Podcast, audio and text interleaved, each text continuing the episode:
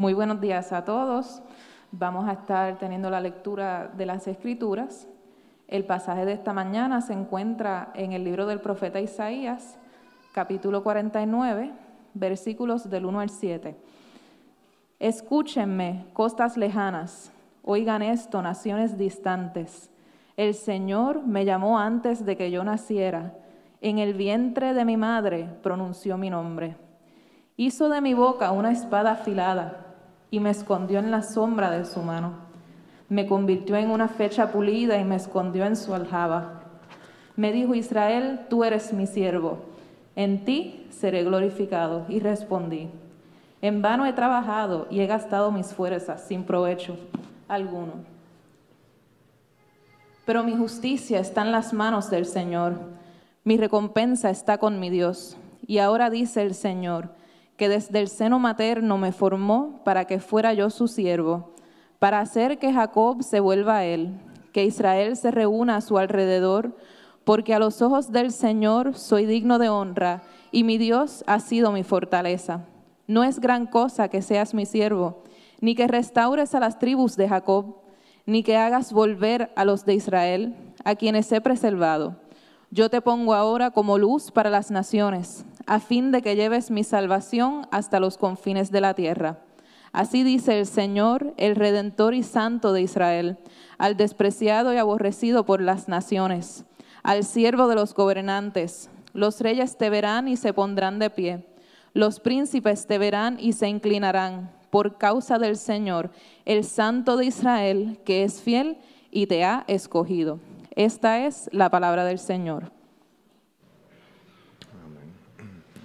Gracias María. Pueden sentarse, hermanos y hermanas, y amigos y familias que se acercan esta mañana. Está llena la casa hoy, muchas, muchas caras nuevas por ahí. Mi nombre es Yamil Alejandro y vale la pena recalcar hoy que hay mucha gente nueva que Alejandro es mi apellido y no mi segundo nombre. Y por la gracia de Dios, solamente por la gracia de Dios, y a veces pienso que por el humor, eh, tengo el privilegio de ser pastor de, esta iglesia. Digo por el humor porque a veces me pongo las medias diferentes y ni me doy cuenta. Así que eh, eh, esas son las cosas que hace el Señor. Estamos, si ustedes se acercan hoy a la iglesia y no han venido en los últimos domingos, estamos en una serie de sermones que hemos llamado... Este, eh, hemos llamado los cánticos del siervo. Eh, y, estos son unos pasajes bien, bien particulares en el libro de Isaías. ¿Y de qué se trata esto de los cánticos o las canciones o los poemas del siervo? Son una serie de cuatro poemas que los estudiosos, los académicos han identificado, de hecho mucho antes que ellos, han identificado en el libro del profeta Isaías. De manera progresiva, estos poemas van haciendo como un boceto, como un retrato de una persona misteriosa que Isaías dice que viene a rescatar, un rey que viene a rescatar al pueblo, a su pueblo y al mundo. ¿Qué está pasando en el libro de Isaías? De alguna forma muchos de nosotros hemos escuchado ese, nombre de ese profeta Isaías y yo quisiera darte un poquito de contexto para que tú tengas una idea de lo que está pasando y quién está escribiendo y en qué tiempo se está escribiendo todo esto que, ustedes acaban de escuchar. Es el año cerca, cerca del año 700 o 740 antes de Cristo.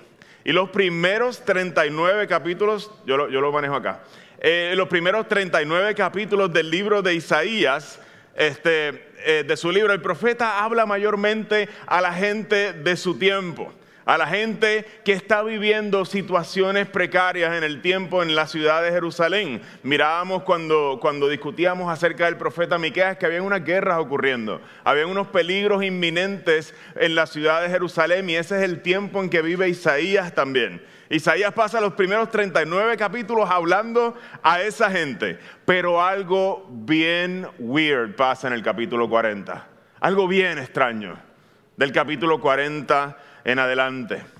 Isaías en ese momento pareciera que se desconecta de su tiempo y su contexto y su espacio y comienza a hablar a una generación futura que todavía no existe.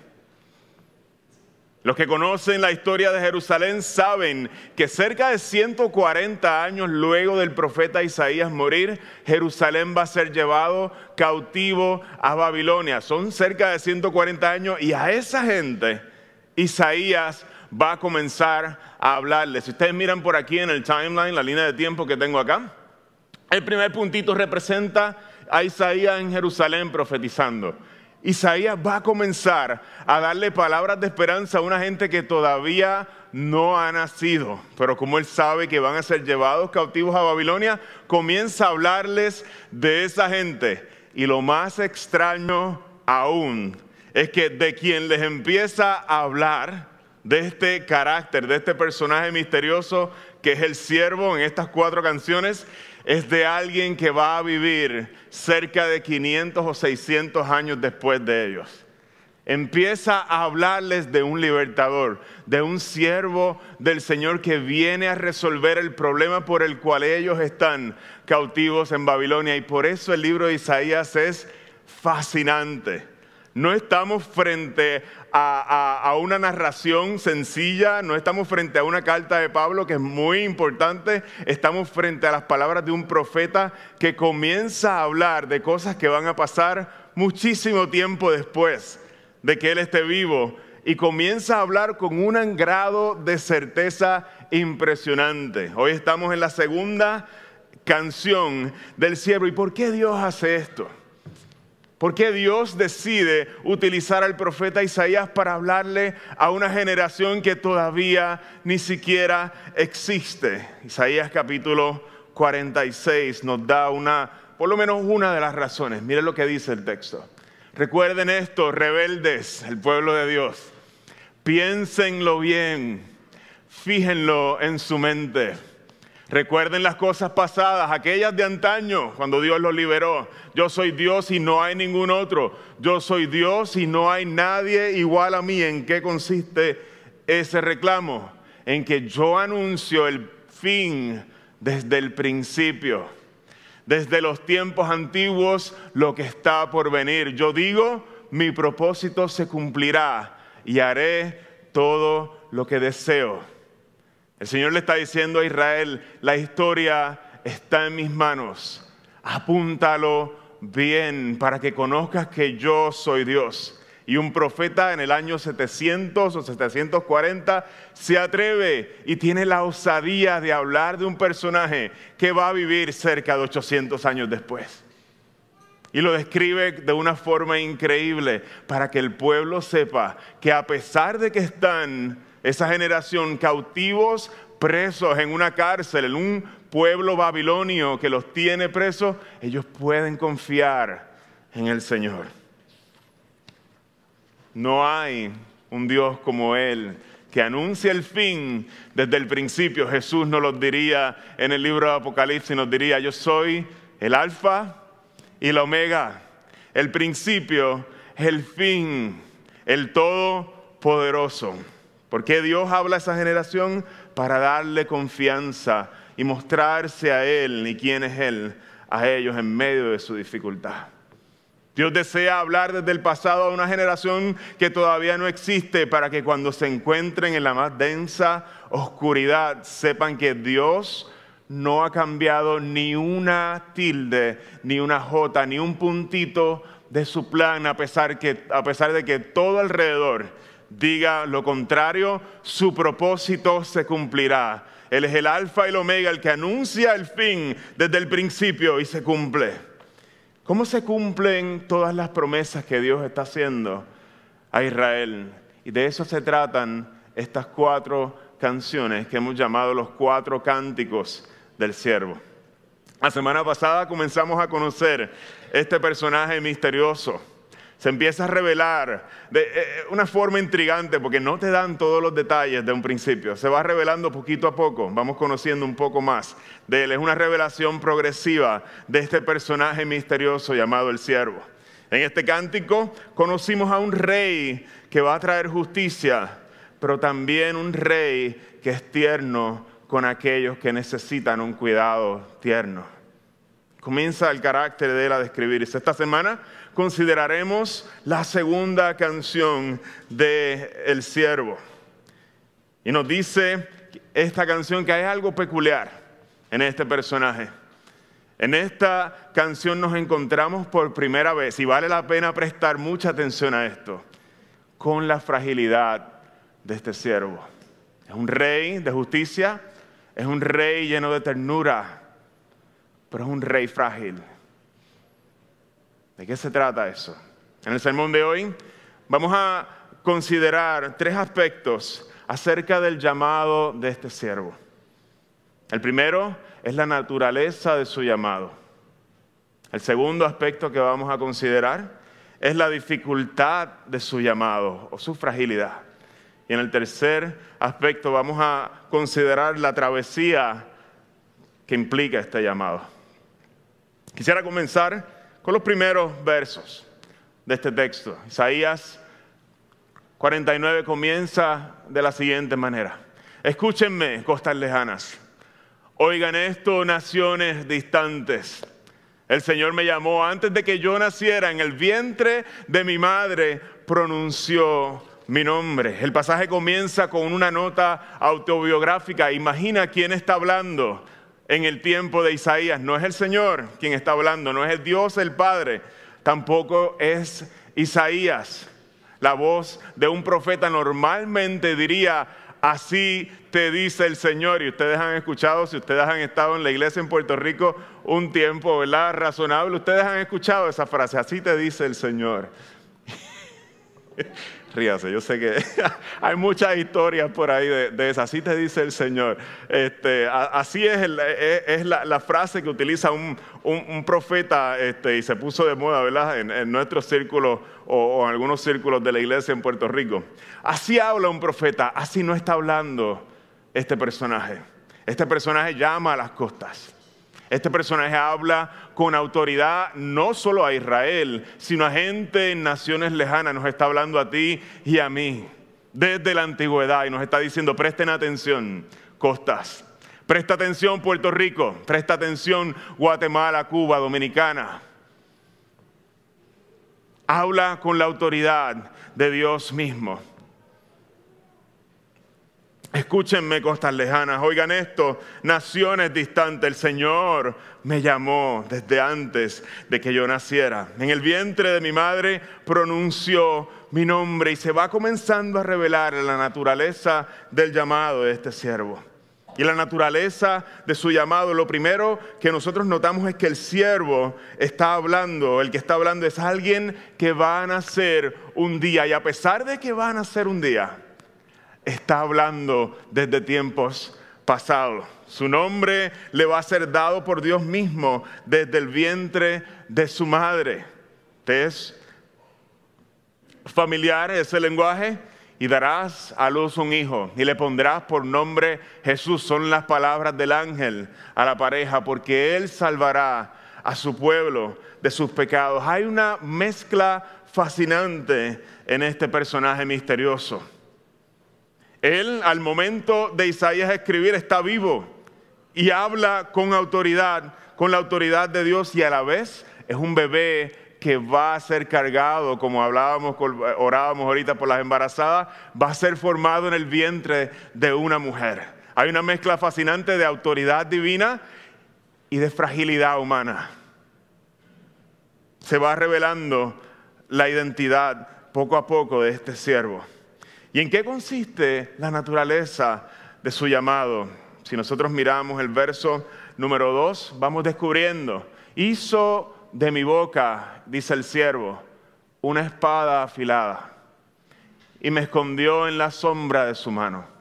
Me convirtió en una flecha pulida y me escondió en su aljaba.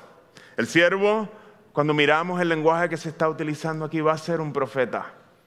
Su boca va a ser una, una espada afilada, alguien que va a hablar las palabras mismas de Dios, pero no va a ser de manera inmediata, sino que va a pasar un periodo de su tiempo escondido en el anonimato donde nadie le va a conocer. Eh, la sombra de su mano, ahí va a estar escondido en la aljaba, va a estar escondido. ¿Qué relación tiene el llamado de este siervo contigo y conmigo hoy.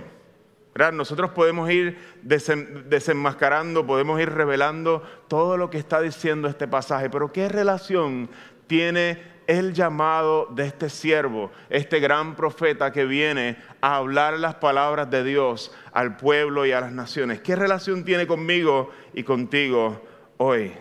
Nos dice la escritura en Juan capítulo 15, y esto lo vamos a utilizar para mirar el resto del pasaje. Jesús le dijo a sus discípulos, yo soy la vid y ustedes son las ramas. El que permanece en mí, como yo en él, dará mucho fruto.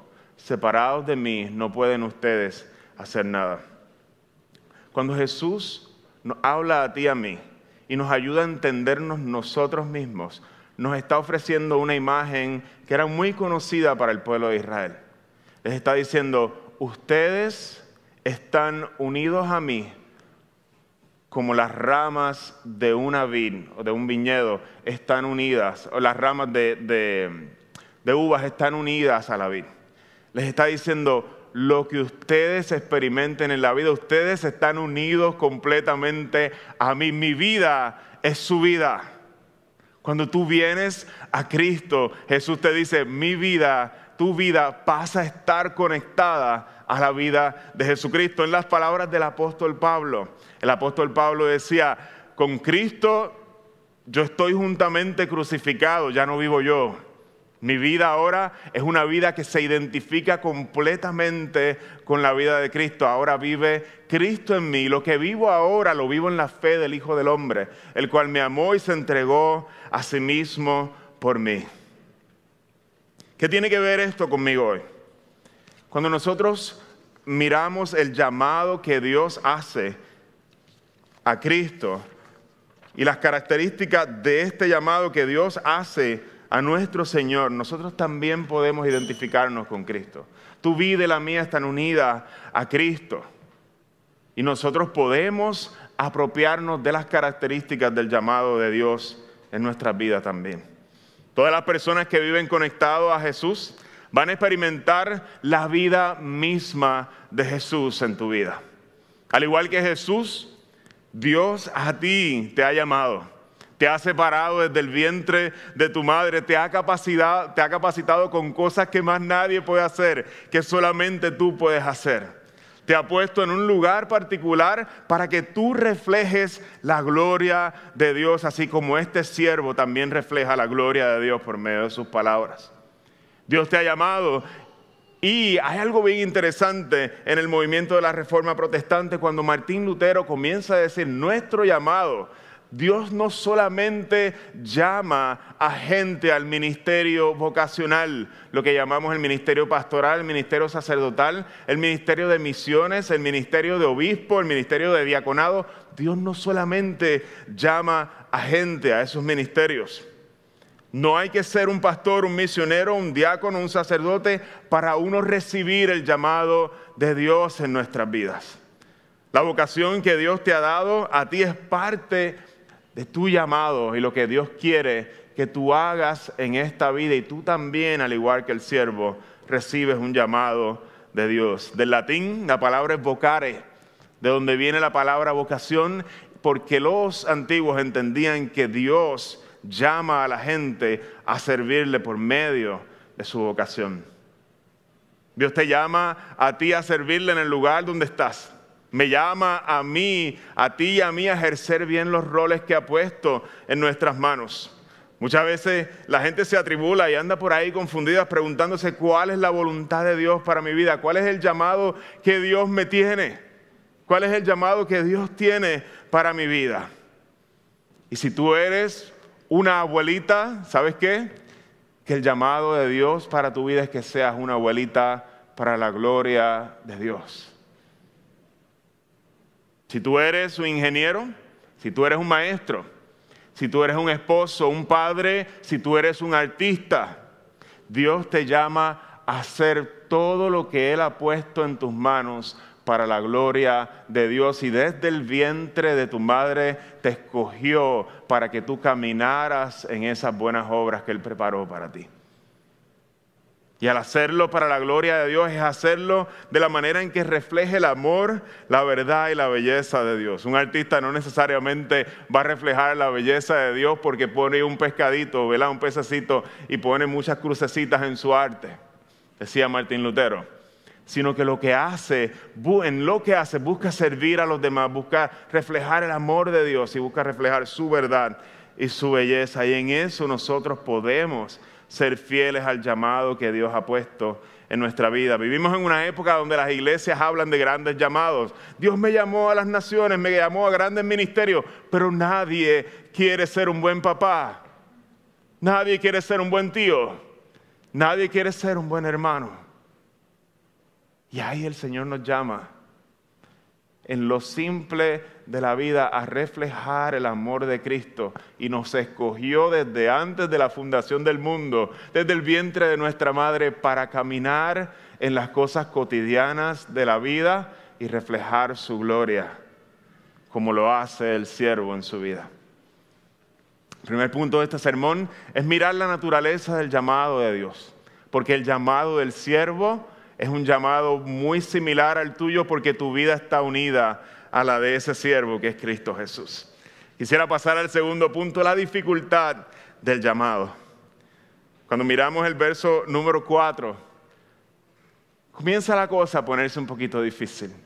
El siervo, al mirar el llamado que Dios le está haciendo, dice, y respondí, en vano he trabajado. He gastado mis fuerzas sin provecho alguno. En esta parte de la canción comienza todo a tomar un tono de blues. Hay tristeza. Hay tristeza en el corazón del siervo. Comienza a entristecerse. Nos encontramos por primera vez con un aspecto que pareciera negativo. Hasta el momento todo se veía glorioso. Una imagen muy positiva de, de este rey tierno, Dios escoge el siervo y lo capacita para llevar a cabo su misión. Pone palabras que son como una espada en su boca. Van a hacer y van a cortar donde sea necesario cortar. Pero esta misión va a venir con una gran dificultad. En este verso nos encontramos por primera vez con la fragilidad del siervo. Hay una profunda frustración en su corazón. Hay palabras de lamento en vano he trabajado, no veo el fruto de mi trabajo, no hay provecho alguno en las cosas que estoy haciendo. A pesar de que su boca es una espada afilada que trae verdad, que trae vida, que trae vida como las palabras de un profeta, su mensaje va a ser rechazado y la gente va a cerrar su corazón a este siervo. Miren el capítulo 6 de Juan. Nosotros recordamos muy bien cuando Jesús alimenta a los cinco mil.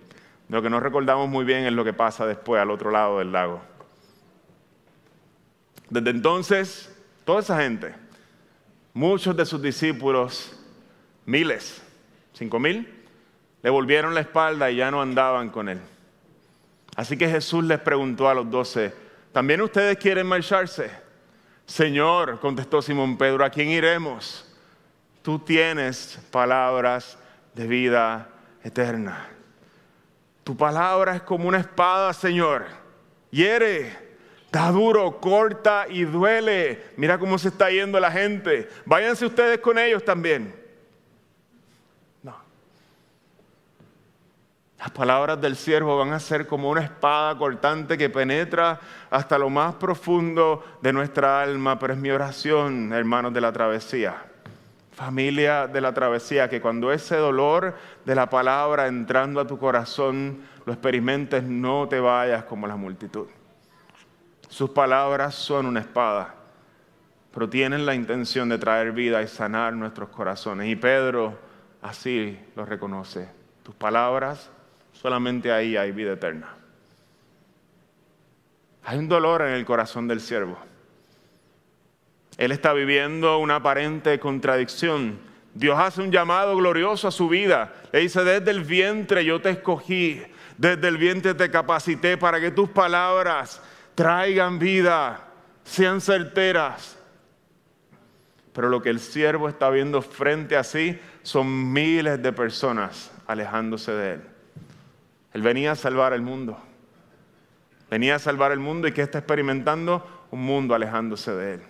A los suyos vino y los suyos no le recibieron. Por eso hay un dolor profundo en el corazón del siervo. ¿Y qué tiene que ver esto contigo y conmigo? Esto fue escrito cerca de 2.800 años antes de nuestra vida. ¿Qué tiene que ver esto contigo y conmigo? Este pasaje nos muestra que este siervo es un humano frágil. No solamente es divino, sino que es un humano frágil. Alguien que siente el golpe de la vida, la frustración cuando no ve los resultados que Dios ha prometido. Si Jesús, como un humano, puede expresar su frustración, hermano, familia de la travesía, tú también puedes hacerlo. Jesús te da permiso a ser un humano frágil. Y esto no solamente es bueno, sino que es vital para tu vida. Jesús te da permiso a no ser suficiente, a que tu trabajo no sea suficiente, ni lo suficientemente bueno. No es que seas un chapucero, no estamos hablando de eso, pero es que no puedas con tus fuerzas lograr las cosas que Dios ha puesto delante de ti. Dios te da permiso a sentirte nublado cuando las cosas no se ven como Él ha prometido. Dios te da permiso a sentirte perdido y en ocasiones no saber qué hacer. No saber qué hacer. ¿No te sientes incapaz de criar a tus hijos? ¿No sabes cómo pastorear bien una iglesia? ¿No sabes cómo resolver conflictos en tu familia? ¿No sabes cómo lidiar con la rebeldía de tus hijos? Y se te va de las manos y no sabes cómo hacerlo. Así mismo se sintió el siervo. El siervo tiene permiso a sentirse perdido. Y también tú tienes permiso a sentirte perdido cuando la vida te da duro y no sabes qué hacer. Y en ese momento entra en escena el Padre con sus palabras y habla por primera vez el Padre en este pasaje, cambia la voz que está hablando cuando ve el corazón de su siervo. en el verso 5. Y ahora dice el Señor, que desde el seno materno me formó para que fuera yo su siervo, para hacer que Jacob se vuelva a él, que Israel se reúna a su alrededor. Y estas son las palabras del Padre. No es gran cosa que seas mi siervo, ni que restaures a las tribus de Jacob. No hay grande, no hay nada grande en eso, ni que hagas volver a los de Israel a quienes he preservado. Ahora yo te pongo como luz para las naciones, a fin de que lleves mi salvación hasta los confines de la tierra. La voz del Padre trae una nueva perspectiva al siervo. El siervo está sumido en su frustración y el Padre le dice, tú no te imaginas ni siquiera lo que yo voy a hacer con todo el trabajo que tú sientes que no da fruto.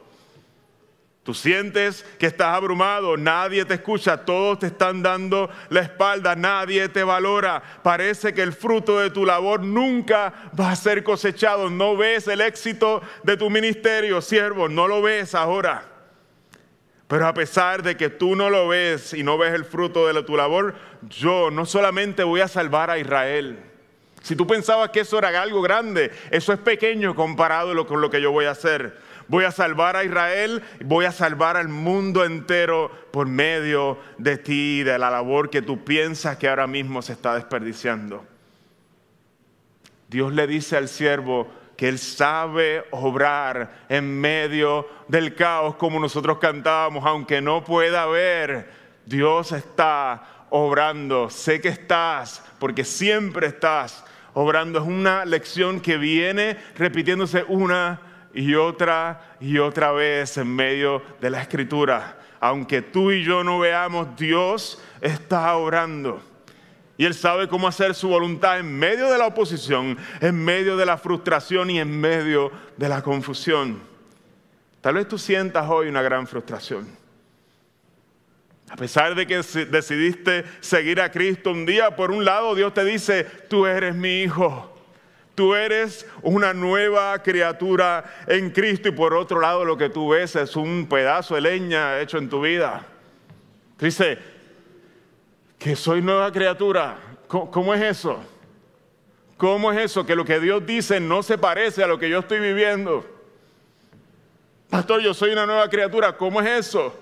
Te sientes estancado y sientes que Dios no está haciendo nada en tu vida, que estás en, en, un, pozo negro no sabes qué hacer. ¿Qué hacemos cuando nos sentimos así? ¿Qué hizo el siervo cuando se sintió así? ¿Quién intervino o quién interviene cuando nos sentimos así? Es la palabra de Dios recordándonos a nosotros lo que Dios está haciendo a pesar de que nosotros no podamos verlo. Un consejo que te doy como tu amigo, en un momento como ese tienes que dejar de escucharte a ti mismo. Tienes que apagar la voz del corazón. No, no le creas a Disney, el corazón no te dice cosas buenas. El corazón es bien engañoso, dice la escritura. Bien engañoso. Y nos lleva en unos trails a, apartarnos de Dios. Deja de escuchar tu propio corazón. Tienes que parar de escuchar tu corazón. Porque lo que tú dices, tómalo con el mejor de mi, de mi admiración y mi respeto. Lo que tú dices no vale nada. Qué bueno que lo que yo digo no vale nada comparado con lo que Dios dice. Necesitas escuchar como el siervo en ese momento de frustración y de queja la voz del Padre y dejar que tu mente sea persuadida por la verdad de la palabra de Dios. Porque si Dios dice en Filipenses capítulo 1, verso 6, y promete que el que comenzó la obra en ti la va a perfeccionar hasta el día de Jesucristo, Él no miente. Aunque tú veas todo lo contrario aunque tú te sientas sumido en el caos, aunque te sientas que no puedes más, Dios está haciendo algo y te manda a apagar la voz de tu corazón y encender la voz de la escritura. Por eso es importante que tú no solamente vengas el domingo a escuchar un sermón, sino que tú tengas una disciplina de leer la Biblia, buscar leer la Biblia constantemente, para que la Biblia y la palabra de Dios vayan reemplazando los pensamientos de tu mente. Si Dios dice que Él te va a perfeccionar, el problema es de Él. Él lo prometió. Yo no me puedo perfeccionar, yo trato y trato y no puedo, no puedo. Por eso siempre me levanto aquí y les digo, por la gracia de Dios soy pastor de esta iglesia. Porque yo no puedo si no es por la gracia de Dios. Dios no falla a su palabra. Lo que te toca a ti y a mí es seguir confiando y renovando nuestro pacto con Él. Decido una vez más, Señor, confiar en ti. Decido una vez más poner mi vida a tus pies. Decido una vez más aplacar, a callar la voz de mi corazón y escucharte a ti y creer que en medio de lo que yo estoy viviendo, tú puedes traer paz. En medio de lo que yo estoy viviendo, tú me puedes ayudar y tú vas a hacer algo con todo lo que está pasando. Te apuesto a que si le preguntas a la gente alrededor tuyo, te van a decir que ven a Dios trabajando en ti, aunque tú no lo veas. Recobra el ánimo. Ponle un stop a tu corazón. Cállalo. En el nombre de Jesús. que se calle. y esto nos lleva al último punto del sermón y quisiera ir concluyendo. El verso 7 nos muestra cuál es el camino o la travesía que le toca caminar a aquel que recibió el llamado. Así dice el Señor, el Padre hablando, el Redentor y Santo de Israel, al despreciado y aborrecido por las naciones, al siervo de los gobernantes. Y estas son las palabras que el Señor le dice.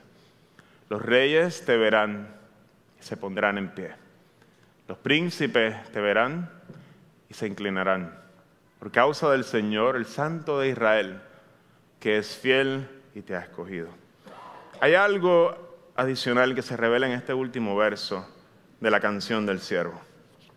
El Padre revela por primera vez en el segundo cántico del siervo que a pesar de que el siervo va a ser exaltado, los reyes se van a inclinar ante él, otros se van a poner de pie, le van a rendir honra, los reyes de la tierra. En este cántico comenzamos a descubrir que el camino o la travesía que le toca, que le toca caminar a aquel que es llamado a ser el siervo, para alcanzar su victoria, primero va a pasar por un tiempo de humillación. Si tú estás en Jesús, tu vida está unida a Cristo. ¿Sabes qué? Que también esta va a ser el patrón de tu vida y la mía cuando abrazamos a Cristo. Mira lo que el apóstol Pablo, quisiera ir culminando, le dice a los filipenses en capítulo 2. Miren cómo él define cómo, este patrón define ah, la, actitud que deben tener los filipenses. Le dice, la actitud de ustedes, hermanos, debe ser como la de Cristo Jesús. ¿Cómo? Quien siendo por naturaleza Dios, no consideró el ser igual a Dios como algo a que aferrarse. Por el contrario, se rebajó voluntariamente, tomando la naturaleza de siervo y haciéndose semejante a los seres humanos y al manifestarse como hombre se humilló a sí mismo y se hizo obediente hasta la muerte y muerte de cruz. Por eso Dios lo exaltó hasta lo sumo. Le otorgó un nombre que está sobre todo nombre, para que ante el nombre de Jesús se doble toda rodilla en el cielo y en la tierra y debajo de la tierra, y toda lengua confiese un día que Jesucristo es el Señor, para gloria de Dios Padre. Este pasaje se cumple en la humillación y exaltación de Cristo. Cuando Él se humilla hasta lo sumo, Dios lo exalta hasta lo sumo. Cuando tú y yo abrazamos a Cristo, el patrón de la vida de Cristo también es un patrón que va a ser definido en nuestra vida o va a definir nuestra vida. Aquellos matrimonios, aquellos que tienen relaciones de amistad con otros, aquellos que tienen relaciones de familia, a todos ustedes, para todas sus relaciones, este patrón es bien importante. El secreto para tú relacionarte bien con alguien es ser genuinamente humilde en muchas ocasiones estar dispuesto a perder aunque tengas la razón. Tener la razón, hay tantos matrimonios rotos por gente que le gusta tener la razón. Y Cristo nos enseña otro camino. Ah. Qué difícil cuando uno se, se, agarra de lo que uno cree. Qué difícil que muchos problemas me ha traído a mí en mi, en mi familia. Cuando Cristo nos dice, el camino a la victoria está en perder, en ser humilde. Y ahí es donde Dios te da la ganancia. Es un reino al revés. Donde el rey le lava los pies a sus discípulos y nos llama a ti y a mí a tener esa misma actitud. La travesía de la vida cristiana, es decir, el caminar de la vida cristiana es una travesía de arrepentimiento y humildad y de lavar pies con fin de ganar a la persona y no ganar los argumentos. Para los cristianos, tener la razón no es lo más importante, sino que el Señor nos invita a abrazar la vida de humildad y de arrepentimiento con el fin de ganar a otros. ¿Qué tal si oramos? porque el llamado que está frente a nosotros es más de lo que nosotros podemos hacer con nuestra fuerza. Señor, nos acercamos con humildad o con falsa humildad, o como estamos, a ti. Le pedimos que nos ayude. Nadie quiere perder. Solamente los que están abrazados a Cristo y ponen toda su confianza en Él, Señor, sabemos que encuentran la fuerza para perder. No permitas que los matrimonios de la travesía, Señor, se destrocen por no querer perder. No permitas que las relaciones de amistad, Señor, se destrocen por no querer perder. No permitas que nuestras relaciones con nuestra familia, Señor, se destrocen por no saber perder. Ayúdame, Señor, porque a mí no me gusta perder tampoco. Cristo ha formado en nosotros, por favor. Pedimos por tu Espíritu Santo, porque nosotros no podemos hacer esta obra. En tu nombre hemos orado. Amén y amén.